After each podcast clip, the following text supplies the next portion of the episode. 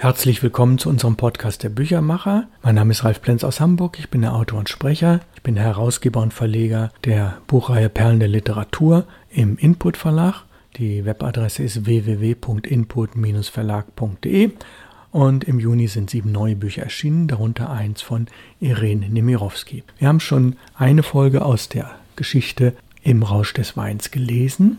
Übersetzt wurde das Ganze von Cordula Scheel. Die Originalausgabe ist von 1934 in Paris erschienen, auf Französisch geschrieben von der jüdischen Russin. Aus der Ukraine stammt sie ganz genau, Irene Nemirovsky. Also zweiter Teil von Im Rausch des Weins.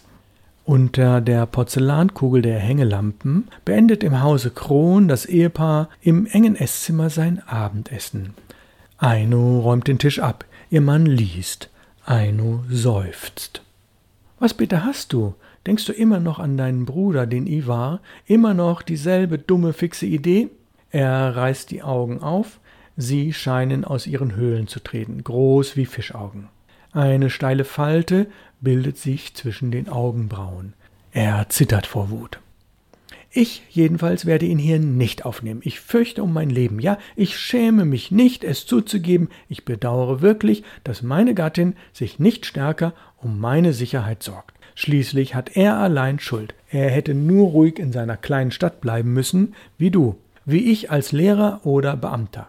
Er würde geschätzt, respektiert wie ich. Unverwundbar, uneingreifbar wie ich. Die politischen Umstürze, die öffentlichen Unruhen, alles hätte sich weit entfernt von ihm abgespielt, genau so, wie sie mich nicht berühren. Er würde ruhig und gemütlich leben. Stattdessen hat ja der Herr Offizier auf den Bällen bei Hofe paradieren wollen, den ganzen Tag lang nichts getan. Wo Gott uns doch befiehlt, unser Brot im Schweiße unseres Angesichts zu verdienen. Er hat herausgeputzt in seiner knappen, mit Schnüren verzierten Ulanenjacke zu Pferde gesessen, und jetzt soll ich ihm Unterschlupf gewähren? Ich würde seinetwegen das Gefängnis riskieren, ja meine gesamte Existenz.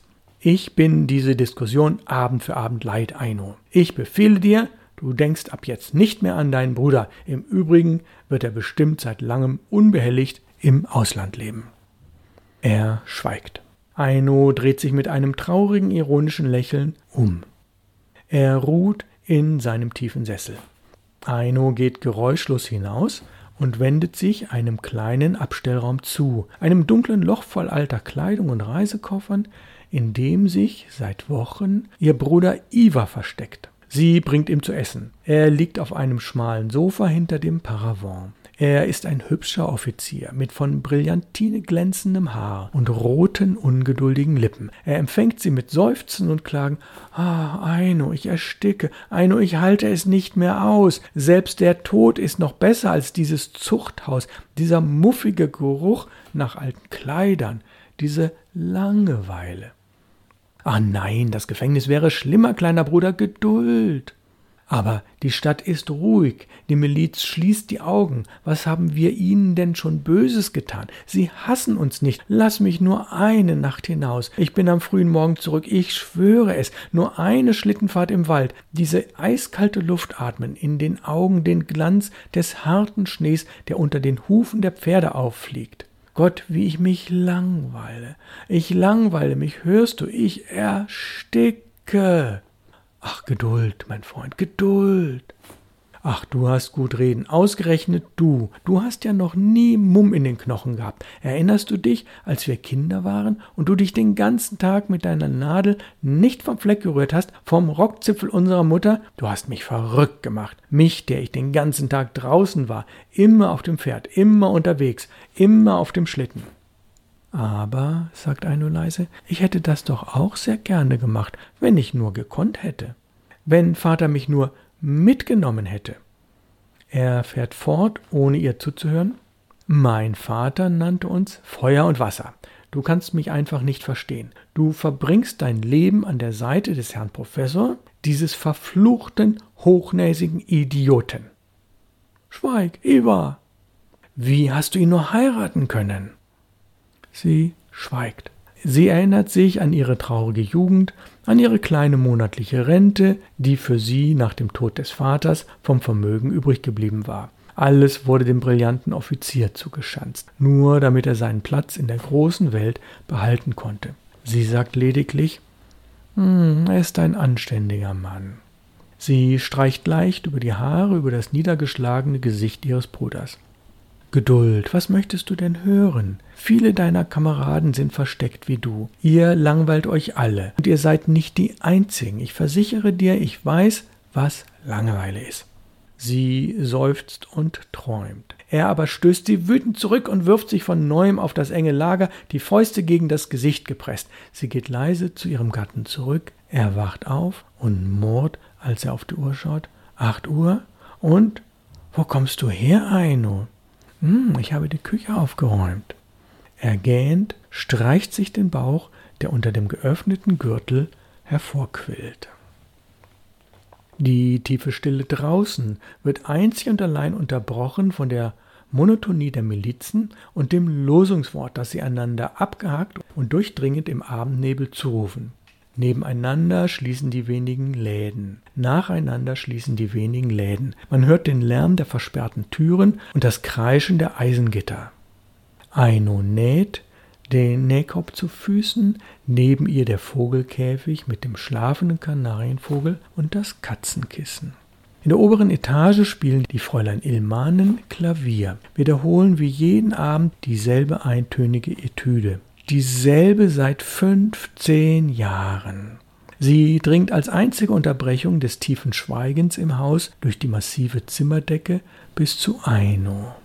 An Iva denkt sie, an sich, diese Langeweile, sie seufzt. Armer Junge, so unvorsichtig und verrückt, wie er immer gewesen ist. Und trotzdem, er hat ein so brillantes und glückliches Leben gehabt, dass allein schon die Erinnerungen ausreichen sollten, um ihn gegenwärtig zu trösten.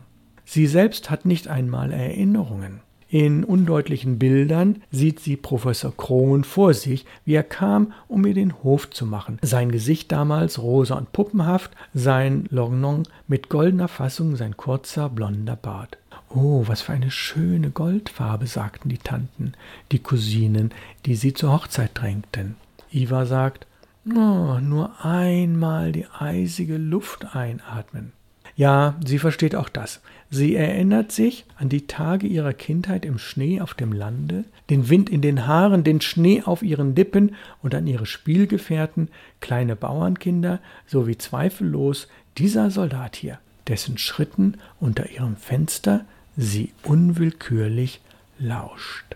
Sie betrachtet das niedrige, halb unter dem Schnee verborgene Fenster und sieht Jalmars Schatten den Stern auf seiner hohen Mütze. Noch einmal denkt sie an das Ende der dunklen Straße, an den warmen weißen Atem des Soldaten, gefroren als dichte Wolke in der eisigen Luft, das Aufblitzen seiner spitzen Zähne. Ein schönes Gesicht, hart und leidenschaftlich.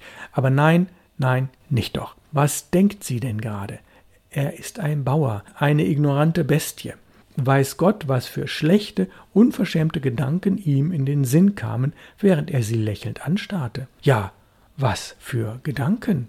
Sie errötet leicht, betrachtet verstohlen ihren Mann, der wieder eingeschlafen ist. Er wird so lange schnarchen, bis die Uhr neun geschlagen hat, dann wird er sich schweren Schrittes in sein Bett begeben, sich unter den Decken zusammenrollen, Steppdecken, die nach deutscher Art auf die Überlaken geknüpft werden. Und er wird weiter schnarchen mit offenem Mund, sein Atem wird den Bart hochheben und so weiter und so weiter bis zum Morgen. Und am Morgen wird er das Haus verlassen.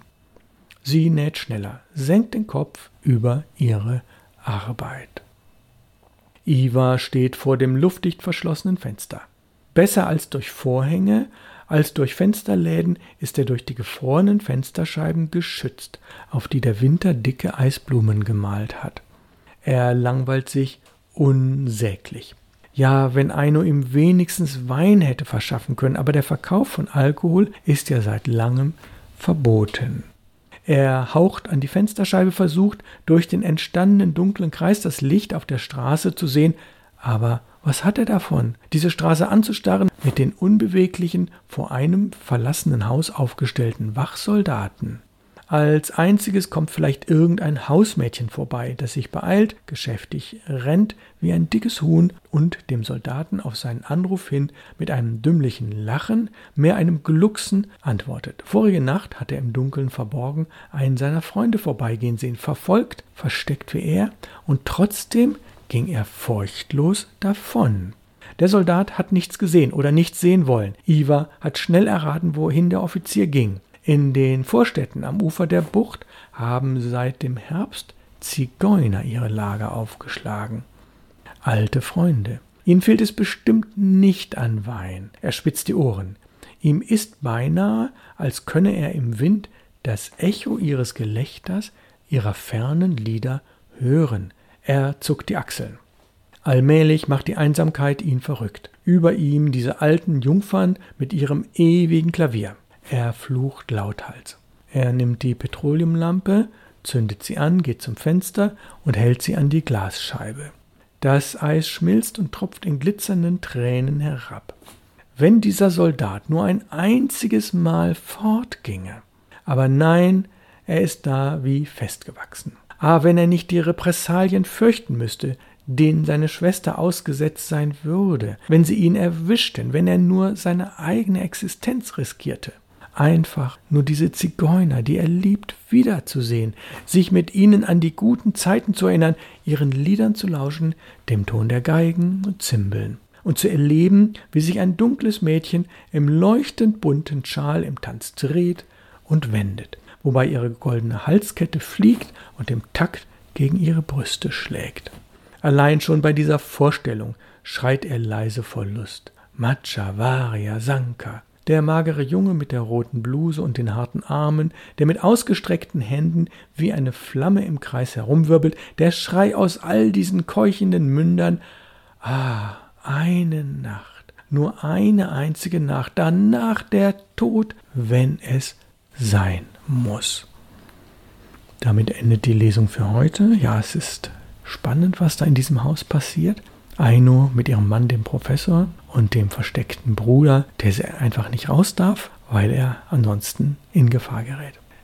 Irene Nemirovsky hat das geschrieben, 1934 ist es erschienen. Wir haben es in einem Antiquariat entdeckt und wir waren sehr begeistert und Cordula Scheel hat es ganz, ganz toll übersetzt. Nächste Woche kommt die Folge 139 im Bereich Wie Verlage Bücher machen, Teil 77. Und da die Zeit der Interviews im Moment durch die Sommerpause unterbrochen ist, werden wir also weiter aus Irene Nemirovsky im Rausch des Weins lesen. Kommen Sie gut durch die Woche. Aus Hamburg grüßt Sie ganz herzlich Ralf Plenz, Ihr Büchermacher.